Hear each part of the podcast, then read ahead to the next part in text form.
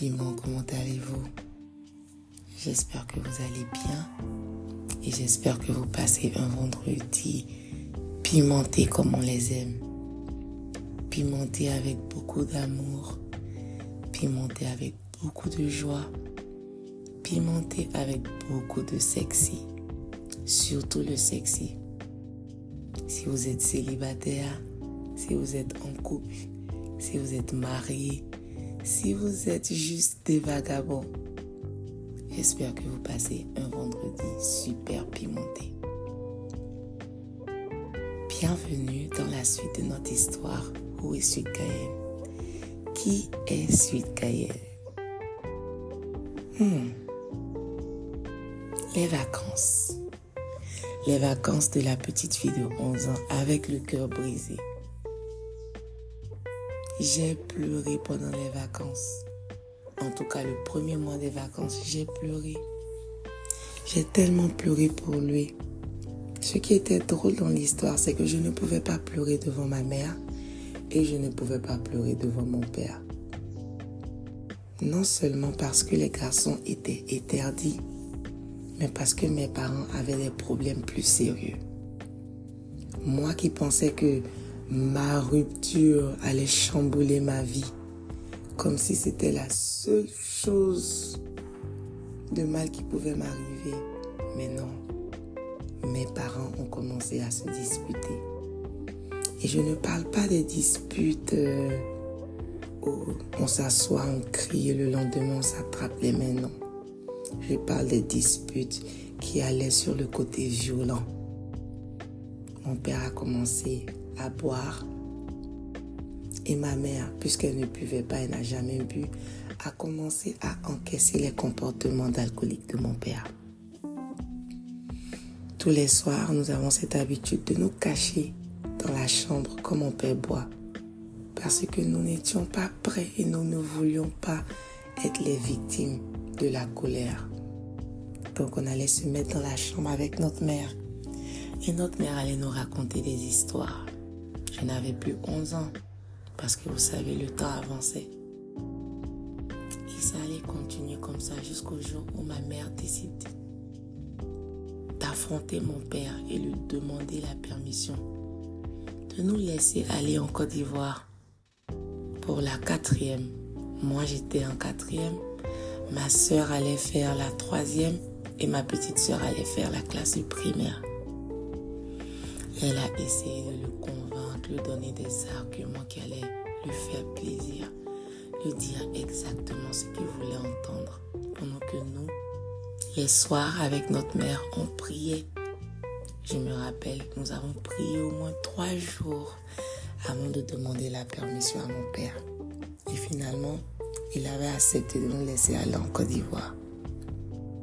Il a refusé de nous payer un billet d'avion, mais il nous avait donné son chauffeur avec la voiture et nous avions pris la route du, Togo plutôt à la Côte d'Ivoire. Arrivons en Côte d'Ivoire, j'apprends que, disons mes soeurs et moi, nous allons apprendre qu'on allait nous mettre dans une école de filles. Et le nom de l'école était Notre-Dame du Plateau. Oui, Notre-Dame du Plateau. Il n'y avait que des filles dans cette école que des filles, zéro garçon et c'était une école de sœurs. La première nouvelle que votre go va apprendre, c'est qu'elle devait couper ses cheveux avant d'aller à l'école parce que c'est seulement les filles du lycée qui avaient le droit de garder leurs cheveux. Et j'avais de longs cheveux. Dès qu'on m'a appris que je devais couper mes cheveux pour aller à l'école, je me suis mise à pleurer au salon de coiffure. Le gars qui devait couper mes cheveux même a passé au moins 10 minutes à me consoler avant de me couper les cheveux. Mais quand même, on m'a coupé les cheveux ce jour-là. Et on peut dire que c'est ce qui m'a donné la confidence de couper mes cheveux pendant toutes les années qui ont suivi. Donc, je coupe mes cheveux. On prend le reste du mois des vacances pour acheter les fournitures pour se familiariser avec le pays. Pas vraiment parce que je suis née en Côte d'Ivoire, mais vous voyez. Et le jour de la rentrée arriva.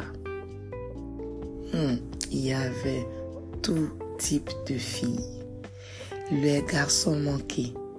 Les filles qui sont trop féminines et nous, les petites filles qui ne savons pas où nous mettre. Je ne sais pas si mon attraction pour les femmes a commencé à cet âge-là ou à partir de cette classe-là, mais je peux dire que je passais mon temps à admirer les filles. Pour moi, c'était une admiration innocente puisque je ne savais vraiment pas ce que je faisais. Mais cette admiration innocente va se développer en quelque chose que moi-même je ne pourrais pas comprendre. Au fur et à mesure, les mois passaient, le premier trimestre passait, le deuxième trimestre passait, toujours moi et mes histoires du troisième trimestre, début du troisième trimestre, presque les vacances. Et je me rappelle de cet événement précis, puisque c'est cet événement-là qui va vraiment catégoriser le fait que j'ai une petite attirance envers les femmes. Même si à cet âge-là, je ne pouvais pas vraiment conclure sur ça, puisque aussi j'avais une attirance pour les garçons. Il y avait une école de garçons qui était de l'autre côté de la rue. Donc des fois, pendant les kermesses et les semaines culturelles, parce que c'était une école qui avait beaucoup de semaines culturelles, les garçons venaient nous voir. Et ça peut arriver que, vous savez, les bisous bavés dans le corner et tout. Mais mon attirance pour les femmes a toujours été tout petit peu cachée. Je précise bien que je ne savais pas ce que je faisais. Mais je sentais que j'aimais bien regarder les femmes. Une après-midi, parce que cet événement, c'est un événement euh, que vous devez retenir. Une après-midi, je me rappelle, on avait cours de dessin et le prof a refusé de venir. Nous étions quatre dans la classe. Il y avait une autre classe aussi qui avait le même cours de dessin, mais le prof n'est pas venu. Donc la sœur, qui est le superviseur de notre classe, a décidé de nous mettre ensemble. Et moi, votre petite fille bandite, je décide de jouer action-vérité avec les filles. Ma première tentative d'action-vérité. Catastrophique. Catastrophique.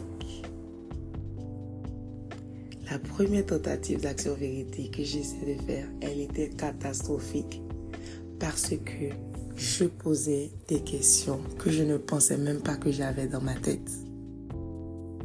Je posais des questions rocambolesques, c'est le mot qu'on peut utiliser.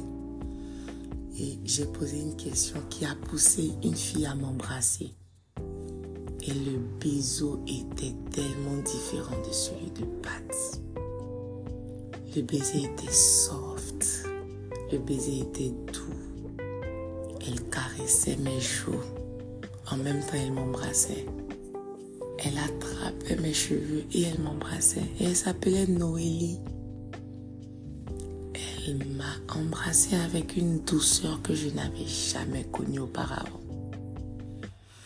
Elle a embrassé avec la langue. Mais la manière dont elle a inséré sa langue dans ma bouche, je peux vous dire que c'était tellement bon que je ne savais même pas qu'elle avait sa langue dans ma bouche. Ce n'était pas brusque, ce n'était pas sauvage, c'était pas comme un bisou d'attaque, c'était un bisou sensuel. Et j'ai aimé. I kissed the girl and I liked it. Mais aussi le petit côté culpabilité. Est-ce que je suis lesbienne? Est-ce que j'aime les femmes? Mais j'aime les garçons. comment on appelle les gens qui aiment les femmes et qui aiment les garçons à la fois? Moi, je ne savais pas. Et nous avons continué à jouer, continué à jouer, jusqu'à que une fille décide de tout enregistrer avec son téléphone 1 plus 1 et d'envoyer ou de donner le téléphone au superviseur pour que le superviseur vienne nous voir le lendemain, après le jeu. Moi, j'étais toujours chamboulée et mélangée dans ma tête parce que je me demandais, est-ce que j'aime les femmes? Est-ce que j'aime les garçons? Pourquoi j'ai autant aimé le baiser? Pourquoi c'était tellement délicieux comparé à celui de Patty Mais qu'est-ce qui m'arrive? Mais je vais où? Mais comment je vais dire à ma mère que j'ai embrassé une femme? Si ma mère sait, elle va me tuer. Qu'est-ce que je vais faire? Et tout ça, on va savoir ça dans le prochain épisode. À vendredi prochain, mes amours. Bye bye, mes piments. Vous pouvez me retrouver sur tous mes autres suites avec le même nom, Sweetie Cayenne, sur Instagram, sur TikTok et sur X. À vendredi prochain.